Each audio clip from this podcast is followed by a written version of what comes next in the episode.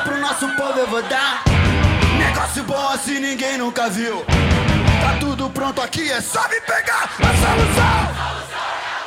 Meu consagrado e minha consagrada se preparem, pois começa agora o Laucast. Tá é.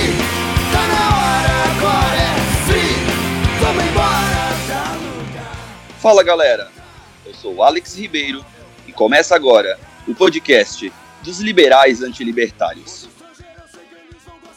No último episódio, abordamos a medida de liberação de saques do FGTS, bem como a atual situação do sistema financeiro brasileiro, com a participação do ilustre Rafael Bianchini, mestre e doutorando em Direito Comercial pela Universidade de São Paulo.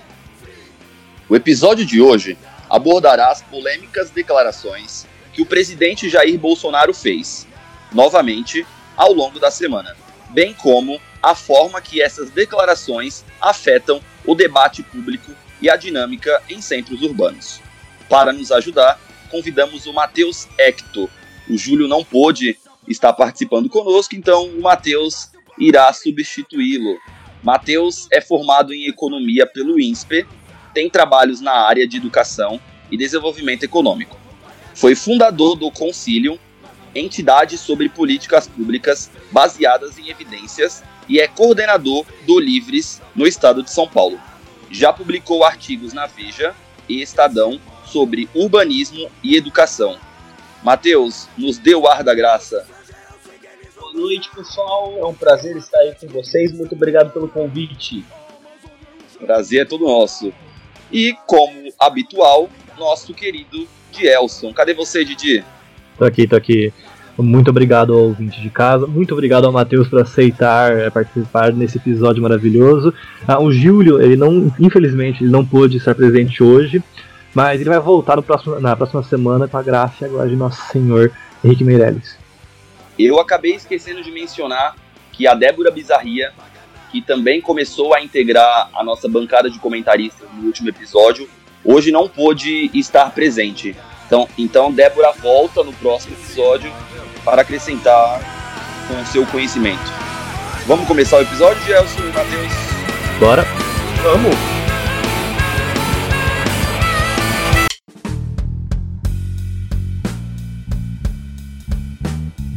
Ei meu paladino, se liga, vai começar o político público. ver se por acaso essas pessoas divulgaram de má fé essas, essas- esses informes para prejudicar o governo atual e bem como desgastar a imagem do Brasil. Quem é seu AB? É, Um dia, se o, o Prendo AB quiser saber como é que o pai dele desapareceu. Não tem nem conta pra ele. Ele não vai querer ouvir a verdade. Muito bem, muito bem. Ah, bom, essa semana, como todas as semanas, desde que esse maldito ano começou, nosso presidente, nosso querido presidente, Sr. Jair Bolsonaro, fez uma declaração polêmica, dessa vez envolvendo o pai do presidente da OAB, Ordem dos Advogados do Brasil, que teve um certo envolvimento na histórico eh, na época da ditadura militar. Agora, eu não quero entrar no âmbito de revisionismo histórico, eu não quero entrar no âmbito de impeachment, eu não quero entrar no âmbito de direita e esquerda. Eu só que eu gostaria de pegar esse primeiro bloco e apresentar para vocês o nível de sobriedade que a gente espera de um presidente da República e de uma instituição que é o Poder Executivo. E queria questionar se o presidente Jair Bolsonaro ele realmente está agindo de acordo com o que a gente espera de um presidente da República quando ele traz ao público esse tipo de pauta, esse tipo de argumento. Porque, particularmente, eu não espero que esse seja o tipo de agenda principal de um chefe de executivo. Eu esperaria que isso sequer chegasse na- no primeiro escalão de governo, que não fosse uma pauta secundária também. Eu acho que isso é uma coisa que você faz, ou, ou então não faz, ou então não faz. Agora, o presidente, ele tem uma mania, ou então o interesse dele que eu não consegui decifrar ainda, que eu, eu não sei se dá para colocar como estratégia, jogo de marketing, jogo político, mas ele gosta de trazer esse tipo de assunto, esse tipo de embate a público. Eu não. Eu queria saber a opinião de vocês, em especial a opinião do Matheus sobre isso, primeiro. Olha, eu acho que vem sendo uma tendência mundial que a gente está vendo, uma mudança de paradigma dos políticos agirem ao redor do mundo, né? Quando você analisa o perfil de liderança, pública e popular, pós-democratização do Brasil, ou nesse período da, que a gente diz, dessa terceira onda de democratizações, a, havia uma certa sobriedade, né? havia um decoro muito, muito, muito claro nos chefes de Estado. Né? É, só que um período para cá a gente vê que isso está isso tá mudando e existe coisas que a gente pode olhar como positivas, que é o, o chefe de Estado tentando ter uma linguagem mais informal, uma participação mais forte com o público, e do lado negativo, que é a adoção de alguns discursos populistas que a gente está vendo ao, ao, redor do mundo. Uh, mas você acha que a, tipo, mídia social é um novo determinante na relação político, é Estado, indivíduo, sociedade. Então, agente público, Estado, indivíduo, sociedade. E qual você acha que é o impacto da mídia social nesse tipo de discurso? Você acha que ela veio primeiro ou ela veio depois? Eu acho que é a, a, a mídia social, né? É, porque você teve uma, um, um, corte dos intermediários, né? Antes, se você quisesse fazer, falar alguma coisa ou se direcionar à sociedade ou público, você precisava da imprensa tradicional, né? Como o, pior, o principal canal de, de comunicação da sociedade com os agentes públicos. Hoje esse canal foi cortado e a gente está vendo um processo de, de transformar a política em um espetáculo, né? Como, como diz o Vargalhosa no livro Civilização do Espetáculo, a gente está vendo isso é, entrando para a esfera política. Então, se, eu duvido muito que a gente, se a gente tivesse ainda tantos intermediários como a sociedade sempre teve, a gente passaria por esse processo. E eu acho que o discurso populista, né, em muitos lugares que a gente vê, ele reflete o discurso do que o, o, o cidadão mediano pensa, né?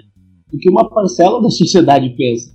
A diferença é que hoje está muito mais fácil as pessoas se conectarem com pessoas que pensam igual, né? Eu acho que não é um problema essencialmente da política, eu acho que é um problema da sociedade. Você acha que as mídias sociais, então, aprimoraram a nossa democracia? O que, que a gente tem a aprender exatamente com isso? Então, a gente está no processo de aprendizagem, né? É, é um fato relevante, totalmente novo, e a sociedade está aprendendo a, a, lidar com isso, né? É, por um lado, se a gente vê que eu acho que uma coisa que foi muito interessante que a gente viu nessas últimas eleições dos anos 2018 é pessoas que jamais teriam a possibilidade de, de conversar com o eleitor, de expor suas ideias, conseguindo é, isso, isso para o bem e para o mal. Né? É, vamos imaginar como funcionava a, a estrutura da, de uma campanha anteriormente. Você tinha candidatos que tinham uma exposição ao longo da vida, mas muito grande na mídia, que conseguiam entrar, ou políticos com, com um viés mais tradicional, que precisavam de interlocutores é, no estado inteiro, né, para conseguir atingir uma votação que elegesse para algum cargo relevante. Hoje, hoje, quando você analisa as campanhas, esses políticos que adotaram esse modo tradicional tiveram um desempenho muito pior nessa eleição. Um, isso falando, sobretudo, aqui no Sudeste, né? é, tipo, Alckmin. O Geraldo, eu acho que pode ser um exemplo, mas eu acho que não, é um exemplo. É, eu, eu, quando falando isso, eu estou pensando muito na, nas campanhas proporcionais Hum. Então, deputados que precisavam ter cabos eleitorais no, no, no, estado inteiro, e a gente sabia que isso era um processo muitas vezes promíscuo, é, muita, e muito caro também. Né? Então, você vê é, as redes sociais cumprindo um papel muito legal. Então, é, se a gente tem uma nova safra de liderança que entrou agora, se deve muito à questão das redes sociais. Eu duvido que isso aconteceria em 2014, por exemplo. Em 2010, muito menos. Mas agora uma questão que a gente já abordou aqui no programa uma vez. Você acha que essa questão de é, promoção de conteúdo político, divulgação de ideias via mídia social, ela se converte em acesso? Porque uma coisa é você saber o que seu é, político faz 24 por 7, outra coisa é você ter acesso à agenda política desse indivíduo. Eu acho que, eu acho que você tem acesso de várias maneiras, né? O, a primeira delas é a, a reação do público difuso do político é, você permite ter um, um, um, termômetro muito maior do que, do que a população está achando das suas posições. Isso, isso é positivo. Isso é um aumento de compliance. É, o canal de comunicação está muito mais fácil. Antes você precisava falar com o político, você tinha que ligar para o gabinete, que ia ter uma secretária, que ia tentar entender. Hoje não. Hoje, é, o meu candidato que eu vou ter para deputado federal, eu mando o, mensagem no stories dele, e é claro que nem sempre é tão rápido a resposta, mas eu, eu, eu consigo ter um canal de intervenção, né? Isso sem contar boas práticas que a gente está vendo de desenvolvimento de aplicativos para contato direto com, com, o eleitor. Então, eu, eu acho que esse distanciamento está reduzindo.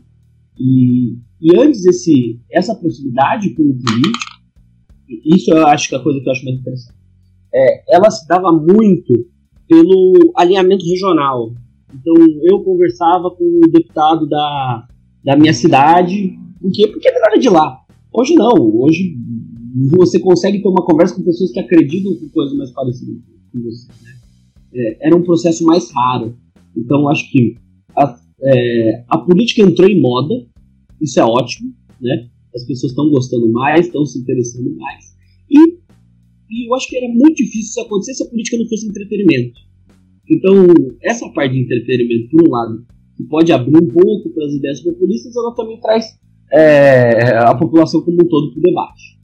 Muito bem, muito elucidativo. Você falou antes do Vargas Llosa com a civilização do espetáculo, que é uma, é uma homenagem ou uma sequência à Sociedade do Espetáculo, que é um livro um pouco mais antigo de um francês, que esqueci o nome dele agora. Mas é, esses, é, uma coisa interessante sobre esses dois livros é que eles são um, cada um uma resposta a um pico de inovação. O primeiro livro é com a invenção do rádio, o segundo, se eu não me engano, é da televisão, eu acho que tá faltando um terceiro sobre a internet. Eu não vi nenhum terceiro ainda sobre é, sociedade ou cultura global do espetáculo. Eu queria ler algo nesse sentido. Mas, agora, dando uma continuidade que você falou sobre acesso e é, pautas identitárias no debate público, uh, o Bolsonaro ele é presidente do Brasil, ele é chefe de executivo federal, ele fala para o Brasil inteiro. Toda a afirmação dele tem um aspecto nacional, independente da região, independente da cultura da pessoa ou do índice demográfico, etc. Qual você acha que seria a, posição, a postura ideal dele para um discurso, para evitar é, um tipo de choque cultural ou um choque demográfico? Eu acho que assim, é, eu acho que a gente tem que analisar um pouco com mais calma a, a eleição do Bolsonaro.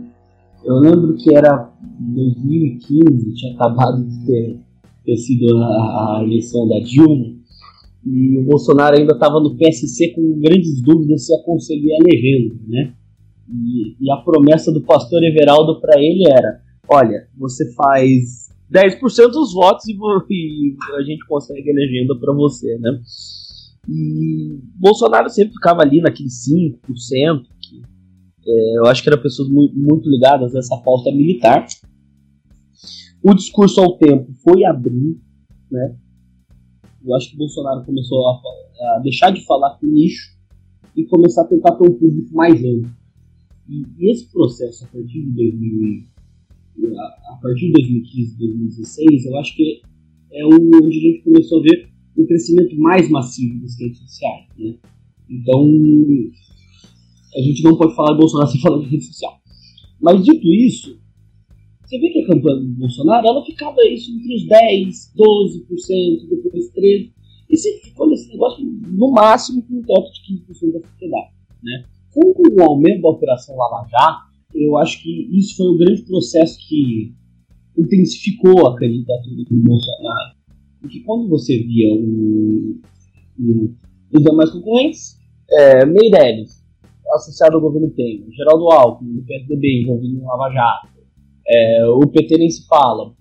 O Ciro é, direcionado para um público mais esquerdo. Por que, que eu estou dizendo todo esse processo? Porque quando você vê o discurso do Bolsonaro estrito senso, né, é, que é o que a gente está vendo nessas últimas semanas, ele dialoga com 15 a 20% da sociedade.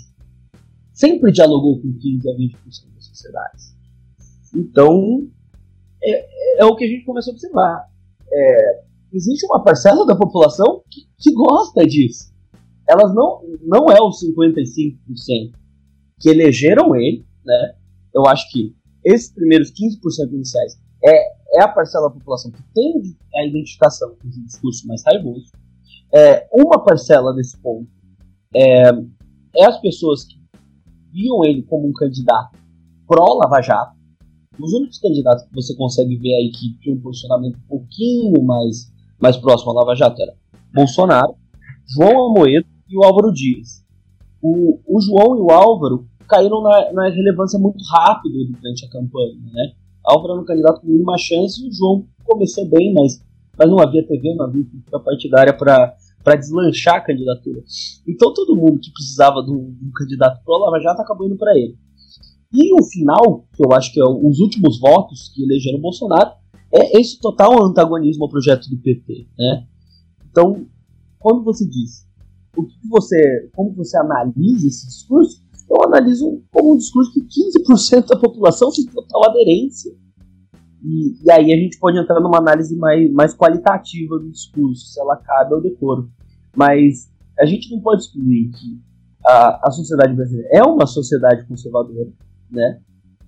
Que não manifestou esse sentimento da, nas urnas. Eu acho que o último candidato que teve o maior flerte com, com o conservadorismo e uma vitória eleitoral foi o, Collor, teve sucesso, e, sei lá, você vê, vê pequenas investidas conservadoras muito mal sucedidas. Você pega 2014, o pastor Everaldo, por exemplo. Então, eu acho que todo esse esgotamento da classe política, todo esse esgotamento é, econômico permitiram que esse discurso aparecesse. E por mais que eu acho que ele não seja majoritário na sociedade. Bom, mas ele consegue uma plataforma, uma grande exposição por conta da pessoa do presidente da República e do cargo presidencial também. Você acha isso nocivo ou então adequado? Então, é, o primeiro ponto que eu só queria deixar claro mais ou menos como que eu acho que é a adesão desse discurso da sociedade. É, eu não acho legal, obviamente.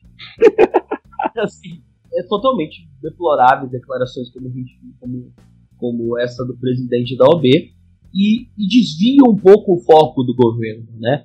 É, pensando um pouco aí, fazendo uma contraposição com as pautas econômicas, é o que eu costumo falar que o presidente se apequena com, com questões muito acessórias, né? Você estava no meio de um debate da reforma da Previdência, onde o presidente da, o presidente da República detinha uma, detém uma certa popularidade, detém uma certa militância, e o foco estava muito mais em é, vamos tirar radar das estradas, né? Ou vamos, vamos tirar cadeirinha. Então eu sinto que, primeiro, eu sinto que falta foco no presidente para focar no que realmente importa. Entrando no ponto da é, se isso é nocivo ou não, eu acho que a gente acaba superestimando o, o resultado disso, né? Porque quem acaba olhando para esse tipo de discussão, quem acaba engajando nesse ponto, é uma parcela da sociedade que está muito inserida no debate público. É, é, eu acho que isso não chega no. É, essas questões não chegam no, no, no, Brasil real, no Brasil profundo. Então, assim, é, eu tenho total discordância com essas declarações, mas eu tenho um pé muito atrás, um, um, um certo sentimento é, de pânico que a gente vê. Eu acho que o que vai acabar acontecendo é a gente vai aprovar mais umas reformas, o Brasil vai crescer e, e, essas, tanto que você pega, essas discussões, elas, ela, uh, elas acabam muito rápido, né? Ela tem uma sobrevida de 10 dias, 15 dias, e eu acho que elas estão tendo uma, uma, uma presença maior agora porque a gente está no meio do recesso parlamentar. Você pega essas, essas últimas duas semanas, duas semanas e meia, é, foi uma metralhadora de, de declarações infelizes, né? Porque porque as, as outras agendas não estão andando. Eu acho que à medida que a gente começa, o governo comece a voltar a funcionar depois do recesso, a, gente, a sociedade tem que debater uma reforma tributária, a gente tem que aprovar, a MP da liberdade econômica e, e várias, várias pequenas reformas que vêm por aí, eu acho que isso, isso acaba.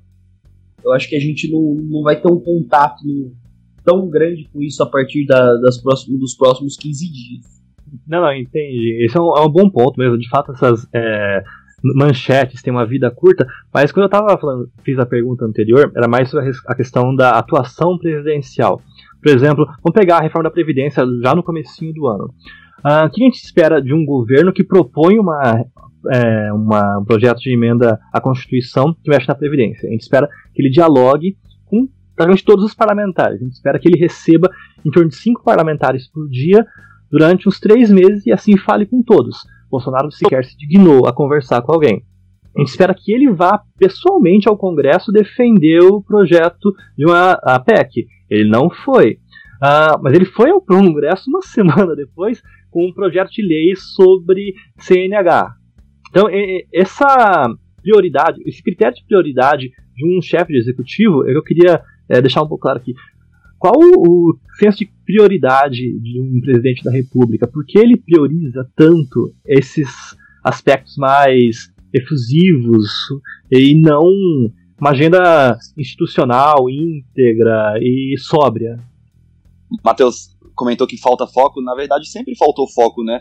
Felizmente o, o, o antipetismo elegeu o seu pior líder, porque Bolsonaro literalmente ele governa para os seus apoiadores e somente isso, ele joga tudo para base, né? Então acho que sempre faltou foco de fato nesse governo e, e nele como como parlamentar. Eu acho que é assim, é, exige uma necessidade de separação do governo e do presidente, né? É, o governo, quando você pega tudo na pauta, na, na, no Ministério da Fazenda, você vê um desafio hercúleo é, como a gente viu o trabalho do Rogério Marinho para aprovação da reforma em, em, em, fazer esse, esse contrato parlamentar, né? É, assumindo até um protagonismo que devia ter sido da Casa Civil. Você vê o, o secretário especial da Previdência, nesse caso, com, com uma respeitabilidade do Congresso muito maior que a do próprio ministro Onyx Venezuela. Então, assim, eu acho que no governo você tem setores que estão dispostos, dispostos a fazer esse diálogo, né? E, de alguns, de alguns setores do governo muito mais preparados do que outros. Olhando a questão do presidente, eu acho que eu não me surpreendo. eu também não. Que isso, gente? eu não me surpreendo que, que ele olha essas questões tão acessórias. Você pega toda a carreira parlamentar, foi uma carreira é, baseada no interesse de uma corporação, da, da corporação dos militares, dos policiais que elegiam ele. E sempre foi um cara associado a essas pautas pequenas. O, o, o que motivou é. Eu adoro conversar com o Uber, né? É, sobre, sobre política. E sempre esse negócio, não, eu tô feliz porque o Bolsonaro vai, vai acabar com, com o IPVA. Não vai acabar com o IPVA. Isso não tá na agenda de governo isso é impossível fiscalmente. Mas o Bolsonaro esse, esse fio de esperança do brasileiro letrado, né? Ele personifica é, uma miséria intelectual que a gente tem muito grande no nosso país. Então, é, eu acho que esse tem que ser o posicionamento do governo? Não, eu acho que não. Mas, ao mesmo tempo, a gente conseguiu colocar milhões de pessoas ao, ao longo do Brasil na rua para defender a pauta da Previdência. É, então, assim, eu acho que, se bem canalizado esse sentimento bolsonarista para boas pautas, a gente pode ter um governo com, com uma capacidade reformista muito grande. Se o, o, o, meu medo não é esse ano do governo. Eu acho que esse ano do governo, a Previdência tomou o debate é, e vai tomar até setembro, por, por uma questão de emergencialidade. Daí, assim, a gente vai ter, mas eu acho que duas a três pautas que andem. E o meu problema com o governo é depois disso. Resolveu-se a questão fiscal, né? Deu algumas moedinhas, é, algumas cenourinhas, melhorando o ambiente de negócios do mercado, né? O que, que vai vir para o governo depois? É, eu acho que até o meio do ano que vem a gente está muito seguro. E depois disso vem o meu receio o governo vai continuar a adotar uma pauta reformista ou o que vai dominar é questões acessórias e eu acho que a tendência é que, que a gente que a gente vai continue fazendo as reformas, né? Porque por mais que a gente tenha uma previsão de crescimento agora com a reforma de 2% pro ano que vem, o problema fiscal não está totalmente resolvido com a reforma da Previdência. Convencionou a dizer que a gente vai ter uma economia de trilhão, a gente, a gente vai ter uma economia de um trilhão com a reforma da Previdência, sendo que a gente não vai ter uma economia de um trilhão. O gasto vai deixar de crescer um trilhão. Ou seja, a gente vai ter uma expansão de gasto é, com Seguridade Social mais devagar. E os estados e municípios continuam nessa questão. Então, é, fica claro que o governo vai ter que entrar para a segunda linha de gastos obrigatórios. A gente passou a primeira linha, que é a Previdência, a gente vai ter que entrar na segunda linha, que, que é servidorismo. Então, acho que ano que vem, até um pouco, essa, essa discussão começa esse ano e, e se estende para o ano que vem, que é a questão da reforma do Estado. Eu acho que tem uma coisa que a gente tem que entender dentro, dentro da cabeça do presidente da República, que para o presidente da República só tem um número que é importante. Esse número é a taxa de inflação, esse, qualquer presidente da República, qualquer presidente da República uh, ao redor do mundo. Não é a taxa de inflação, não é a taxa de juros, não é a taxa de crescimento, é o índice de popularidade. Então, é, eu acho que o, o Bolsonaro ele teve um, um, uma grandeza e falar, beleza, eu não entendo dessas coisas, eu não entendo nada de economia, é, eu vou terceirizar isso para quem entende, porque sem crescimento econômico não tem popularidade. Então, assim, é, eu, eu apesar de é claro que eu não tenho nenhum alinhamento ideológico com, com essas questões acessórias, né? É, e com algumas vulgaridades do governo. Mas eu acho que assim, quando você precisa reduzir o número de desempregados para garantir sua reeleição, eu acho que essas questões podem, podem desaparecer. Então, eu, eu, eu, eu, não, eu não tô com o meu botão de pânico ligado ainda não.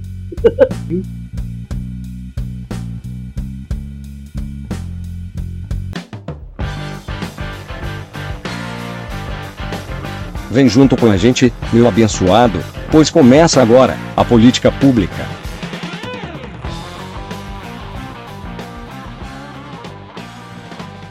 Muito bom, meus consagrados.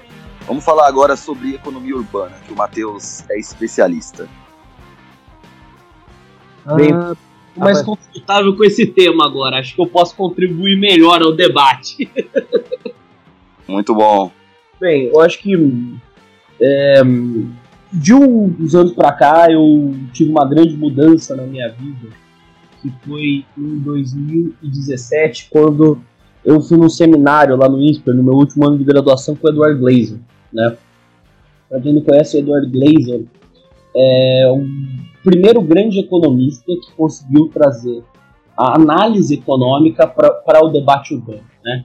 É, ele foi orientando de um, de um brasileiro, que é o José Alexandre Shakespeare, um dos melhores economistas que a gente tem nessa história, professor da, foi, professor, foi chefe de departamento de economia na Universidade de Chicago, né?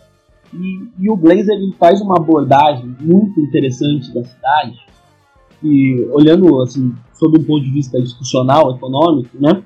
A, a cidade ela, ela é o grande redutor de custos de transação da sociedade, né? É, o debate institucional surge um pouco bem lá atrás com o Poulos, né?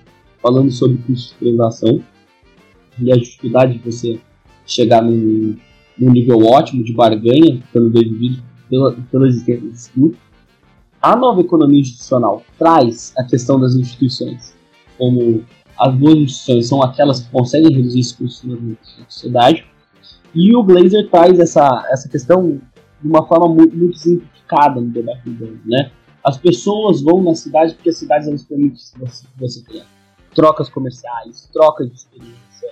É, e foi o, o grande ativo que permitiu o, desenvolvimento da sociedade, é, isso falando de, de séculos, né? Então, a cidade, falar da cidade é algo maravilhoso do ponto de vista institucional. Então, muito bem, muito bem. Uh, esse livro, O Triunfo da Cidade, ele exemplifica muito bem a amargura e a complexidade de se conviver em sociedade, a dificuldade de se estruturar um ambiente urbano e como é, as dinâmicas é, são é, diferentes ou mesmo completamente distintas de quando você fala de um ambiente urbano complexo, como uma metrópole, uma megalópole, e um ambiente comunitário, como uma vila, ah, um condado, ou outras é, formas de aglomeração social. Agora, como você organiza essa, esses grupos, é importante também ser discutir o espaço urbano, a forma de, a, o exemplo e execução de cidadania que a, cada indivíduo vai ter dentro desse espaço urbano. E isso é um debate complexo, ele não lida só com interesses de indivíduos e instituições e agentes políticos, ele também lida com preferências individuais das pessoas. E eu queria que o Matheus agora explicasse um pouco para a gente, ou então exemplifica, exemplificasse esse exemplo de trato no diálogo e no espaço urbano, porque ele está fazendo um trabalho muito, muito legal com o Spotnik e com livros a, respeito, a esse respeito, em, é, em, relação ao diálogo, em relação à construção de é, consenso, que é algo que está em falta hoje em dia.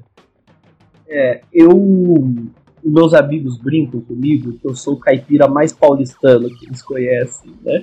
Eu, eu nasci no interior, nasci em Botucatu, uma cidade de 60 habitantes, né? No interior de São Paulo, minha família veio, veio da área rural, uma parte da família, outra parte por parte do meu pai, é, meu avô veio isolado da ditadura, e, e eu tinha, e eu sempre vivi a vida da, da pequena, da média cidade, né? Então um pouco desse traço do consenso vem disso, né? É, eu sinto que quando você vai ao interior, ou quando você vive no interior, você tem uma, uma quantidade de empatia muito maior pelas pessoas, né?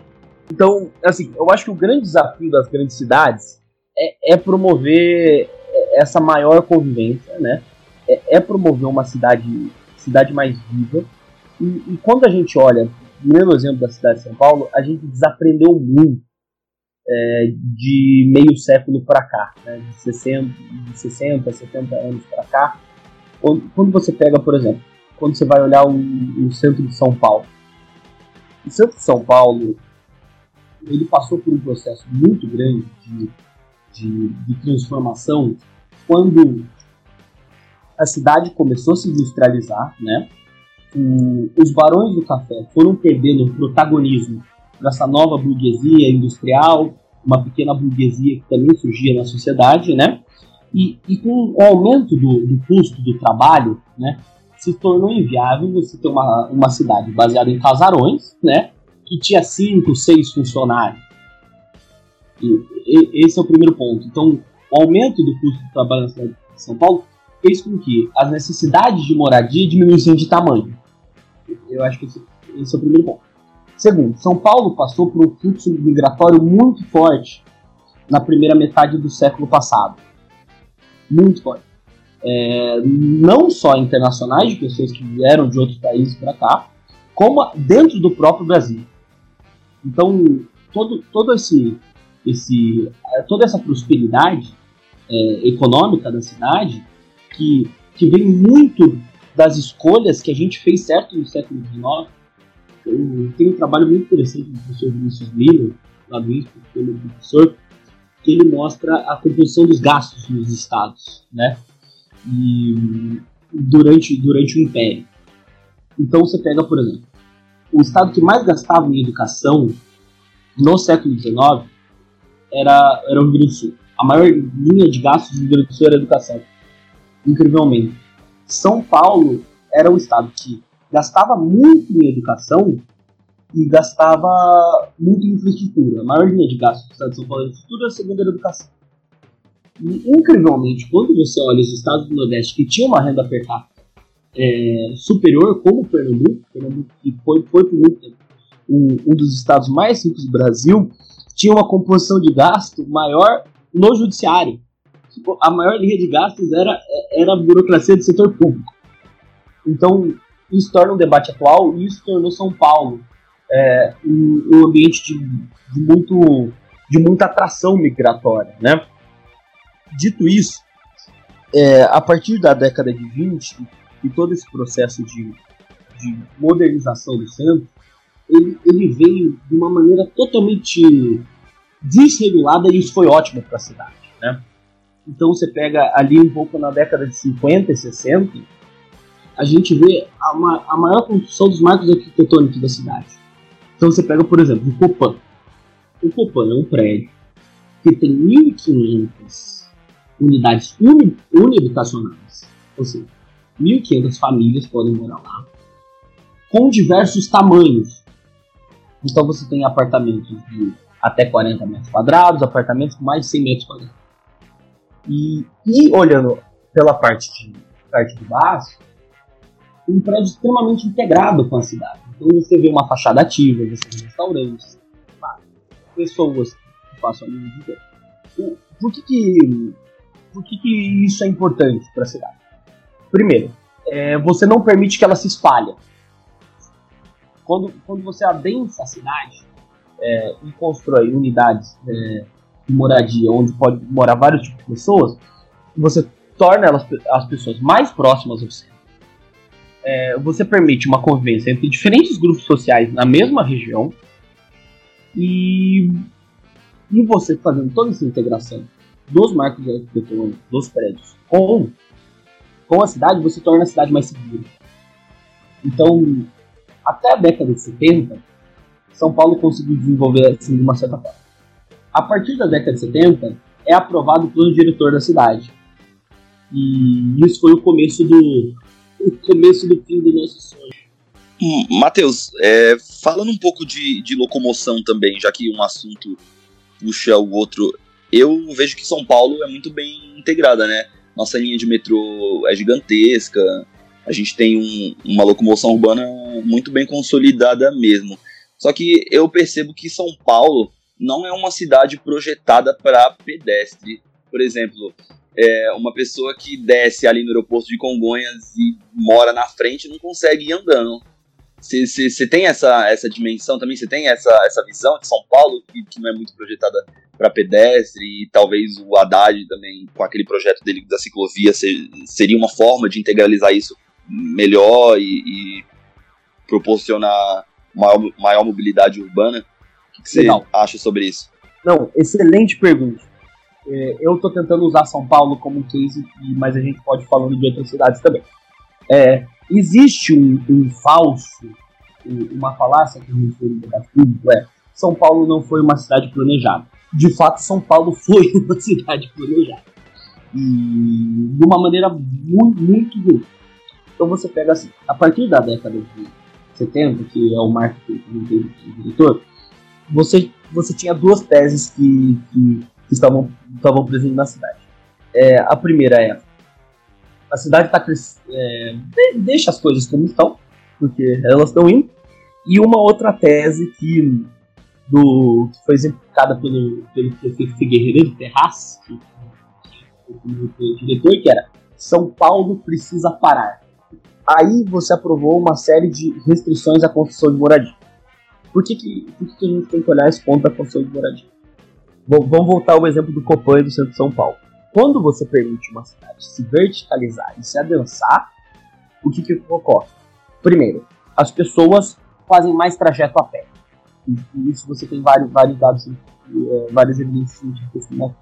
A segunda, elas precisam usar menos carro. A partir da década de 70, quando você aprovou uma série de, de restrições para a construção, a cidade começou a se espalhar. Então, assim, você não podia é, não poderia adensar a cidade perto dos três eixos. A cidade começou a ir para ir a Zona Sul, ir, ir, ir para a Zona Leste, muito movido por habitações regulares. Então, qual foi a resposta que veio a partir depois de 60 em todo esse debate? Bem, a gente precisa construir uma infraestrutura urbana que permite, permite essa cidade se integrar. E toda essa infraestrutura urbana foi construída em base do carro. Então você pega assim, os principais eixos da cidade. É, marginal, marginal Marginal Pinheiros e Marginal Tietê, totalmente voltados para o carro. Né? É, Avenida Bandeirantes, totalmente voltada para o carro. Avenida Rebouças, que liga, quando você liga, ela não interliga a Zona Leste ao, a até a Marginal Pinheiros, mas quando você pega e desce até ali a Roosevelt, você vê que ela é o grande eixo de ligação do centro à Zona Oeste à Zona Leste ela não é projetada para o carro. É, é, perdão, ela, ela é projetada exclusivamente para o carro. É, a Avenida Faria Lima foi um projeto um pouquinho mais recente. Também, é, ela é uma avenida voltada para o carro.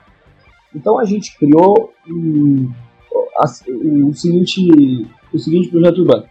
É, eu discordo do seu ponto, que a gente é uma cidade que tem muito metrô, São Paulo tem pouco metrô. São Paulo, quando você compara com, com o crescimento de, de construção de metrô em outras metrópoles emergentes, São Paulo vem tendo um desempenho muito fraco. Aí você coloca, aí você coloca o Rio de Janeiro lá embaixo, hein? Não, muito lá embaixo. E o Rio de Janeiro teve o mesmo problema de, de espraiamento da cidade, né? É, um pouco diferente do processo de São Paulo, por, por restrições é, construtivas, o Rio de Janeiro você acabou botando muitas restrições ambientais na cidade, né? Para a preservação de mata nativa, que acabou sendo ocupada de qualquer maneira, de maneira regular, entendeu?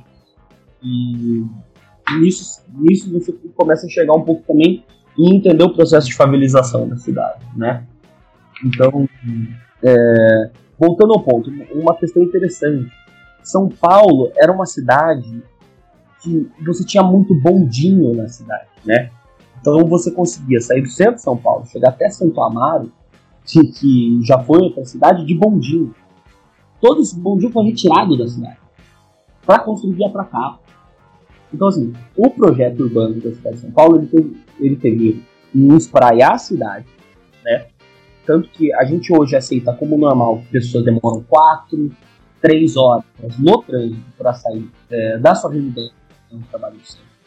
Uma certa ignorância dos agentes públicos, mas havia um lobby muito forte das montadoras para desenvolvimento de projetos urbanos baseados no carro. Então, é verdade. Então, assim, a gente não apenas é, deu subsídio na ponta para trazer montadoras para o Brasil, como a gente moldou as políticas da cidade baseado no carro. Isso é um grande erro. Ah, exatamente, isso é um bom ponto. É, São Paulo, é, o estado de São Paulo e o Brasil em si, a gente deu um certo protagonismo tributário e para medidas de infraestrutura para o setor automobilístico, e a gente está pagando por isso até hoje, diretamente ou indiretamente. Ah, agora, eu queria conversar com você sobre a questão da favelização. Você é, deu um bom conceitual aqui sobre como houve a favelização, como houve a as primeiras moradias irregulares, e isso é uma constante em São Paulo. São Paulo lida com favelização, é, mesmo no condensamento urbano, é, até nas margens, é, constantemente. E, bom, é, eu queria que você desse uma explicação sobre esse índice de, essa existência de desigualdade dentro do cenário urbano, seja nos anéis, seja internamente em vielas, ou mesmo na Cracolândia, como a gente tem. Ótima pergunta, Gelson. É, sobre a questão da favelização, eu acho que ela, que ela é muito interessante. É, quando você olha os fluxos. Primeiro, por que, que as pessoas vão para a favela? Né? É, tem, tem um capítulo do Blazer que ele é muito interessante no título das cidades. É, recomendando de novo, leiam todo dia. as favelas, a primeiro momento, elas são um sintoma de prosperidade da cidade, né? Porque o que, que ocorre? Você tem fluxo migratório, você tem pessoas que se mudam para mudar no lugar. Por quê? Porque esse, porque esse ambiente ele, ele é mais propício a você ter um melhor trabalho, a você ter um melhor renda. Então, quando você olha o processo de família de prazo, é, ele, ele é um sintoma positivo para a cidade. Quando você olha a perpetualização desse processo, aí é um sintoma negativo para a cidade. E, e como foi a questão vamos dividir um, um, pouco isso que aconteceu na São Paulo. O primeiro processo de favelização ocorre com esse excesso de fluxo de, de, de migração nordestina para a cidade. Né? Então, você tinha muito mais gente precisando de moradia do que, que o mercado, mais, mais o Estado podia ofertar. Quando esse processo piora, quando você restringe mais a construção, vamos pegar o Copan de novo, que eu acho que é o, o maior símbolo que a gente tem. Se você hoje fosse construir o Copan com as regras do plano diretor atual da cidade de São Paulo, você precisaria de um terreno equivalente a 10 parques Trianon para construir esse prédio, que hoje é um filetinho. Então, você tem uma oferta escassa de terras, onde você tem que poder produzir mais moradias. Você pegava assim símbolos icônicos na década de 50 na cidade é, muitas obras feitas, é, arquitetônicas feitas pelo Artacho Jurado, que tem, tem uma história interessantíssima. É, era um construtor que tinha até a quinta série, e o cara gostava de produzir kitnets, kitnets que, que são até hoje que estão até hoje no centro da cidade, né? Então, quando você restringiu essa é, é, a possibilidade do setor privado em ofertar maior moradia, o que acontece? Os preços sobem. Então você faz uma restrição de oferta, você acaba o, o, o preço subindo. O, o que, que ocorre na sequência? As pessoas têm que morar mais longe. Isso acaba se, se dando por autoconstrução. Então a gente está falando da cidade de São Paulo de um, de um mecanismo institucional principal, que é o plano diretor, que só diz respeito a 30% dos moradores. O plano diretor ele não mexe com quem está fora, com quem está fora, quem está na formalidade. Aí assim, São Paulo e o que, que ocorre? Quando as pessoas vão se distanciando, é, e você também tem esse processo de, de autoconstrução, essas pessoas estão muito vulneráveis, é, elas precisam de proteção, elas precisam de uma certa proveniência do setor público, do setor público não entrega, e quem que acaba entregando esse serviço? São organizações criminosas. Então vamos pegar a recente expansão de São Paulo para a Zona Sul.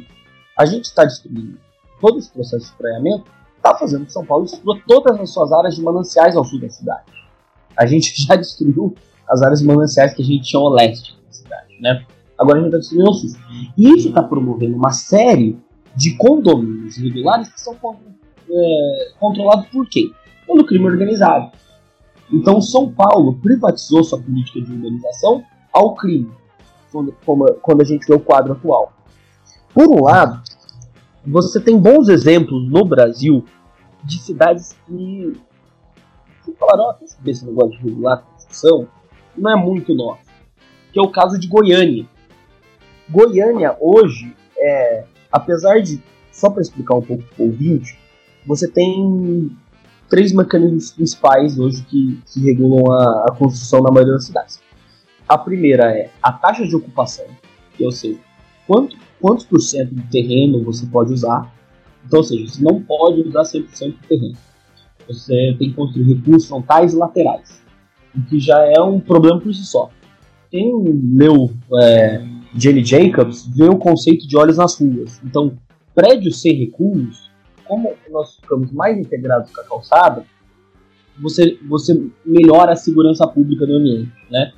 Quando você não tem recuo para a calçada, você também melhora a, a, a segurança do ambiente porque você faz taxado ativo.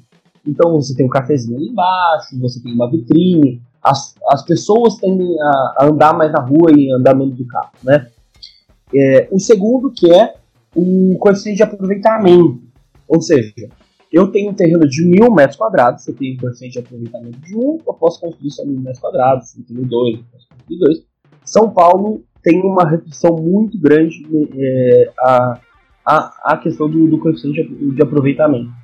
E se você quer construir acima de 1, né, o máximo que hoje você pode na cidade é 4, provavelmente mil metros quadrados, pode ter uma área construída de 4 mil metros quadrados.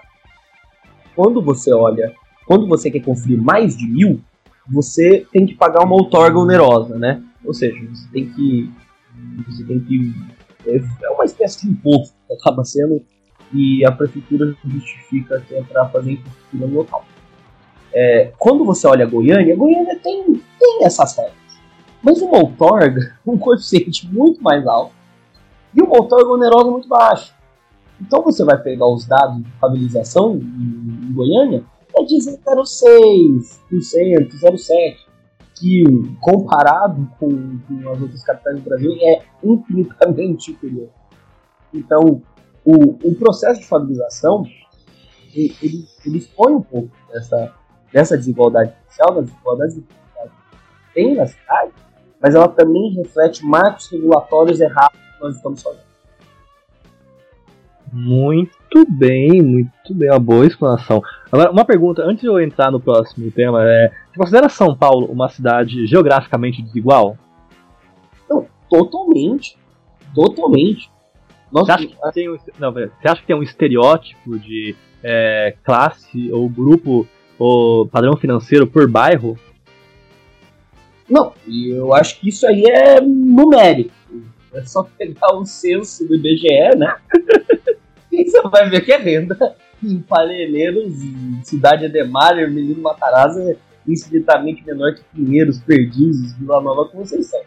Então, assim, é, isso é dado. Mas eu acho que a São Paulo é uma miscelânea do Brasil, né? Então, eu acho que as nossas desigualdades hoje, evidente, elas são muito mais, mais de renda do que necessariamente de, de, de classe. Obviamente. Agora, uma questão. É, gente, você acabou de dar um exemplo de políticas urbanas de habitação mal planejadas. As políticas são é, construídas dentro de um ambiente legislativo e, e promulgadas por um poder executivo municipal.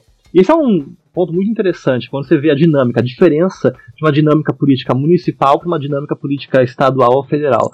Ah, é muito mais fácil você ter um contato, você ter um acesso com um político, com um agente político, com uma instituição X governamental, em um ambiente municipal. Todo mundo conhece um, consegue ter acesso a um secretário, a um assessor, etc. Agora, a forma como nós elegemos é, esses agentes políticos, ela está prestes a mudar. Parece que o voto distrital já vai começar a valer na próxima eleição. E tá, parece que uma incógnita ainda junto ao TSE e o STF, mas aparentemente vai começar, vai ter uma reforma em algum momento do voto distrital misto. Agora, ah, com essa questão de regionalidade, alta concentração de renda em bairros X e Y, ou então é, subrepresentação em bairros periféricos, eu queria conversar com você se você não acha isso arriscado. O desenho desses distritos não pode ser algo arriscado na nossa política? Eu, eu acho assim, na prática, quando você olha a cidade de São Paulo, você já tem voto distrital. Tem uma Câmara, metade que é um voto mais difuso, o candidato tem um voto na cidade inteira, um voto de opinião, né? e uma parte, metade, que são vereadores extremamente regionais. Então, você tem o vereador que é da Vila Prudente, de Sapopemba, você tem o vereador que representa a, a, a, área do Capão, da Zona Sul. Então, assim, na prática, a gente já tem um, um sistema que garante é, essa proporção do voto do voto que tem uma assistência regional e, e do voto que é um voto mais difuso, né? Olhando do ponto de vista de voto distrital, eu acho que assim, isso a gente é vítima de toda vez que a gente vai debater reforma política, a gente só debate sistema eleitoral, a gente só debate sistema de votação. é verdade. É então a gente só, não, então assim, a, a gente restringe e, e, virou legal se, se defender o voto eleitoral, né? É. É, e tal virou uma pauta muito cool. Não, porque a gente vai aproximar. Eu acho péssimo. Eu acho péssimo isso, pra falar a verdade. Porque você tira do parlamento é, a, a, a, discussão de grandes temas, de grandes marcos, marcos é, institucionais, e a pequena uma discussão local. Assim, a gente tem que parar com essa cultura que, que o parlamentar é um cara que está ali para trazer emenda. A gente tem que parar com essa cultura que o parlamentar tem que ser um cara, tem que ser um, um xerife de uma região. O voto distrital, mesmo o misto, ele só vai incentivar esse processo. Só, não, é, é, tem um artigo do, do amigo Marcelo Castro que ele faz uma proposta muito ousada. Muito ousada e assim, inviável de maneira política, mas muito interessante. Que é, ó, não vamos mexer no voto no voto distrital né? Não vamos mexer no sistema eleitoral, vamos manter como está e vamos federalizar as eleições para deputado federal. Por que, que eu acho que essa proposta é interessante? O, o trans da Bahia, o trans que mora em Vitória da Conquista, ele não preocupado num cara que vai estar tá no Congresso Nacional trazendo uma UBS para a cidade. Ele está preocupado em alguém que vai lá defender a pauta dele. Então, quando você é, restringe a discussão local, você você está restringindo que, que grupos é, vulneráveis tenham tenham tenham possibilidade de, de, de, votar em algo mais legal. Mesmo, ah, mas o pessoal fala no misto, ele pode ele tem um voto de opinião. Quantos deputados liberais foram eleitos pelo Nordeste? Nenhum. Nenhum. Por que, que o, o, o jovem liberal da Bahia não pode votar no Vinicius Poit. Enquanto se restringe o debate eleitoral, você vai, você vai restringir os candidatos locais. Eu, eu que venho do interior, eu vejo isso com muitos maus olhos, muito maus olhos. Ah, isso é um ponto muito interessante também. É questão cultural, porque, tipo, é, quando eu peguei exemplo de, dessa concentração, desse desenho de zona, eu tava pegando exemplo do Gary Mandarin, que é um problema é, significante nos Estados Unidos. A questão é que lá eles têm bipartidarismo e é um pouco mais concentrado. O Brasil, quando você para pra pensar, a gente tem é, cultura regional. É, a, gente não, a gente volta mais na pessoa do indivíduo do que no partido em si. Então, não sei exatamente até que ponto. Eu me preocupo com a questão do desenho é, geográfico dessas zonas. Eu acho que realmente a gente pode é, forjar uma proporção dependendo, mas você pega o Ministério Público Eleitoral, eles estão preparados para lidar com esse tipo de coisa. A gente pega o Tribunal de Contas do município, eles estão preparados para lidar com é, essa discrepância em questão de é, vereadores e acesso à renda e não, acesso ao orçamento público municipal. Então, eu não acho que isso seja um problema tão grande assim.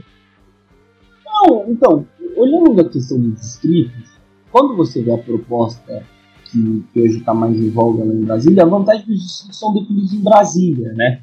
Uhum. Ele, não é que nem quando você viu o problema nos Estados Unidos, onde os distritos são definidos no próprio estado. É, esse é um ponto. Então, assim, é, é melhor, mas eu, eu acho o voto distrital uma ideia péssima por si só. é aquela ideia, a gente vai transformar os nossos parlamentos em uma série de interesses pequenos, menores e regionais em vez de bater os temas Beleza. Agora, último ponto. É, último ponto. É, você falou a questão da construção de base em escala municipal e federal. Você para pensar, a rede social mudou isso completamente. Completamente. Hoje em dia, um político municipal consegue construir uma base em escala nacional, até mesmo internacional. Uh, hoje, é, eu sou um político de São Paulo, que é uma capital, uma megalópole, etc. Eu sou a Tabata Amaral. Eu sou a Tabata Amaral. Uma menina do Sergipe, ela conhece a Tabata Amaral e ela votaria na Tabata se ela morar, se o Sergipe pudesse votar. Se fosse essa questão de federalização do voto deputado federal. Tipo, hoje, uma pessoa, um agente político em escala municipal consegue ter um alcance, uma difusão de conteúdo ou promoção de valores em escala é, nacional ou mesmo internacional. Como você vê esse tipo de protagonismo político? Porque, bom exemplo, o Dória. Dória é um, é, ele era prefeito da cidade de São Paulo ele fazia campanha em escala internacional. Ele viajava, ele conhecia presidente, ele agia como se ele fosse um membro do Executivo Federal. Eu acho que esse processo é muito bom. Eu, eu acho que esse, esse, processo é um pouco falando do que a gente falou no primeiro bloco, né? As redes sociais tiraram os intermediários. Isso é de maneira muito positiva. As pessoas estão com mais interesse em debater política. Então, misturando um pouco a, a, as duas perguntas, né? Quando você pega o, o, o voto distrital, né, você está asfixiando esse processo, né? Então, eu vejo com muito bons olhos a projeção nacional, a projeção internacional, mas esses candidatos, né, to, todos isso comentou, a Tabata, principalmente, ela não tem uma pauta regional. Ela é da Vila Missionária, no último de São Paulo, teve uma votação relevante até no, no distrito de origem dela, mas a pauta da Tabata não é eu vou trazer recursos para a Vila Missionária, eu vou pôr uma creche na Vila Missionária, entendeu? Então, é, o, o, o, voto distrital ele vem de uma maneira muito anacrônica até por esse processo que está falando. Muito bem, muito bem, Matheus, muito bem, Gelson. Uma aula incrível vocês realmente têm muito a acrescentar para o debate público. Eu só aqui quietinho aprendendo essa fundamentação de vocês. Bom, vamos para o nosso último bloco, que são as notícias rápidas, acontecimentos da semana. Vamos comentar brevemente. Então vamos lá.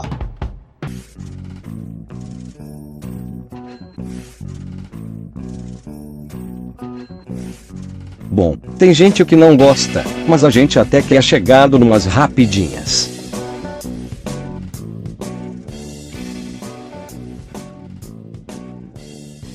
Rapidinha número 1. Um. Autor de pegadinha com periódicos de humanas sofre punição. Matheus, você viu esse caso? Eu vi, é o cara que mandou o gerador de Lero Lero, né? Uhum. Eu, eu acho que os acadêmicos de humanas têm que focar mais nas ideias e menos nessa linguagem rebuscada. Muito academicista, né? Muito academicista que muitas vezes é usado para justificar pouco conteúdo. Exatamente. Rapidinha número 2. Dória sanciona dia de oração pelas autoridades da nação. Vocês realmente acham que a nossa nação precisa de um dia da oração para homenagear, homenageá-los? Olha, eu tô feliz que não é um feriado. Eu, particularmente, eu não vejo nenhum problema em si em estabelecer um dia com um valor. Você pode pegar o dia dos samurais, pode pegar um dia. Tipo, com valores. Se ele, se um prefeito ou se um governador sanciona um dia desse tipo, é porque alguém é, pediu para ele e porque não vai ter um certo prejuízo. Isso pode demonstrar um certo descompasso com a questão governo e políticas de governo e políticas de Estado? Sim, mas, a princípio, é, eu não vejo um problema em si. Eu sugiro a todos os ouvintes, ouvintes acompanharem a pauta legislativa da LESP, e vocês vão ver muitos absurdos desse estilo. É Dia Paulista do Tomate, Semana dos Perigos de Dormitar em Excesso, Dia do Arroz e Feijão. É, isso é só mais uma caricatura das irrelevâncias do nosso Legislativa. E o Dória é esperto, né? O Dória não ia vetar, ele, ele não ia gerar indisposição com a base parlamentar dele, né? Enfim. Rapidinha, número 3. De acordo com Daniel José, Brasil tem muito o que aprender com o Ceará se tratando de educação. Polêmico, hein? Eu, eu acho que o Ceará você tem boas experiências de educação, que São Paulo tem a aprender, então a gente não pode ter um preconceito que foi realizado pelo, pelo, PDT, pelo, pelo grupo dos aliados do Ciro. Uma coisa que a gente tem que olhar com maior cuidado é a qualidade dos dados. Você tem algumas evidências de fraude que no estado do Ceará que, que tem que ser melhor apurado.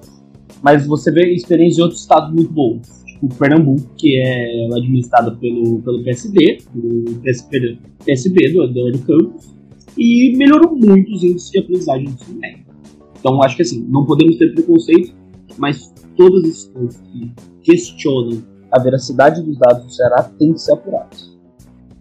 Muito bem. Não, é, só um adicionalzinho sobre o Roberto Campos, na época que ele estava vivo, na época que ele estava vivo, ele fez uma reforma de Estado muito boa lá no âmbito é, todos os entes, educação, saúde, é, segurança pública. Realmente os números deles são algo significantes que deviam ser estudados. Agora o Ceará, de fato, há indícios de que há fraudes lá, mas esse é um ponto a gente saber diferenciar uma política de governo e uma política de Estado. É, nós temos um grupo político que domina o Ceará e nós temos uma política de governo construtiva que é significante e que pode ser um exemplo para o Brasil. Não vejo problema, não vejo algo reprovável. Eu, bato, eu saúdo até, eu bato palma. Rapidinha número 4. Brasil e Paraguai anulam acordo de Itaipu que ameaça Mário Abdo, que é o presidente, de impeachment. Comece essa, Gelson. Uh, bom, a questão política do Paraguai é um, é um problema, uma questão que deve ser tratada internamente por aquele país. Eles têm um problema de fiscal significante uh, e eles dependem da usina de Itaipu para é, energia elétrica e Parece que o Brasil tá, entrando, tá tentando exercer certo controle. Eu odeio falar geopolítico, cara, porque geopolítica é aquela palavra que serve para tudo. Mas ele está exercendo uma atividade geopolítica de destaque, de protagonismo na América Latina, é, tentando amenizar a questão regional do Paraguai, ou do sul da América Latina, uh, por meio desse contrato. É, essa não é a última notícia desse acordo. Parece que o Brasil tomou outras medidas de modo a evitar um conflito interno é, para amenizar esse processo de impeachment no Paraguai. E, bom, eu não sei até quanto isso é devido. Eu acho que. Ah, eu realmente não tenho muito o que comentar nesse aspecto. Só que o Brasil está exercendo uma política internacional relativamente construtiva. Impressionante como a América Latina tem estabilidade quando a gente trata de política, né? Bom, nossa última rapidinha. Rapidinha número 5. Após acenar para Freixo, PT estuda candidatura própria à prefeitura do Rio de Janeiro em defesa do legado de Lula. Olha, eu acho que o Rio de Janeiro tá fudido. Cara, eu, eu realmente eu gostaria. Meu Deus, você olha do lado é Crivella, do outro lado é Freixo, é. Eduardo Paes ou Witzel. Tá vendo, Júlio? O Rio de Janeiro é o seu país. Não, mas uma coisa, eu realmente eu gostaria que o Freixo fosse eleito no Rio de Janeiro, cara, porque eu acredito que o Freixo seria obrigado a exercer uma política de austeridade fiscal no município do Rio de Janeiro. E eu duvido que a base dele ia se concordar com esse tipo de coisa. E ele teria, teria que lidar pela primeira vez com um certo aspecto da realidade fiscal do Brasil, que é política municipal, orçamento municipal. Meu Deus, Gels, você foi longe demais agora. Em outras palavras, o Gelson disse: Eu quero ver o círculo pegar fogo. eu, não, eu, não, quero ver o círculo pegar fogo, mas eu quero que o indivíduo pare de lidar com um discurso é, inflamado, um discurso é, folclórico contra grande banco, né, contra banco, contra é, pagar juros da dívida e comece a entender o fato de que responsabilidade fiscal é uma necessidade que é um dos principais instrumentos de garantias de direito que existem no nosso Brasil no ordenamento constitucional o famoso austericídio, né? Conhecido por ele. É, austericídio, meu Deus do céu. Enfim, acabamos o programa. Acabamos o programa, né, gente? Chegamos ao fim. Música triste, Júlio. No, God, please, no! No! No! Gente, se vocês ainda não fazem parte do nosso grupo online no Facebook, pesquise por Liberais Antilibertários e participe de discussões diárias sobre política, economia e filosofia. Lembrando também que estamos disponíveis no YouTube, Spotify, Deezer, iTunes, Addict para Androids, Castbox, SoundCloud e Podbean. Podbean somente até o episódio 5, pois precisamos de mais financiamento para manter agregando nele e no SoundCloud. E falar em financiamento, nós temos um financiamento coletivo no Padrim para melhorar o podcast cada vez mais, sendo possível doação a partir de um real. Digite lá www.padrim.com.br barra liberais antilibertários e nos ajudem. Gostaríamos de agradecer aos nossos padrinhos Pedro Marcos, Gabriel Pezzini, Vitor Vanazzi, Gabriel Nunes, Alan Bueno, Fernando Oliver, Fábio Costa, Ismael Pereira, Alexandre Monteiro e Carlos Zanini. Um agradecimento especial ao Fausto Zanforlin, que nos agraciou com uma quantia bem generosa. Então, realmente, o nosso podcast não está sendo desacreditado, a galera está curtindo o resultado, estamos melhorando cada vez mais. Então, muito obrigado de verdade pelo reconhecimento de vocês e a gente só tem a melhorar e agradecer cada vez mais. Muito obrigado, gente.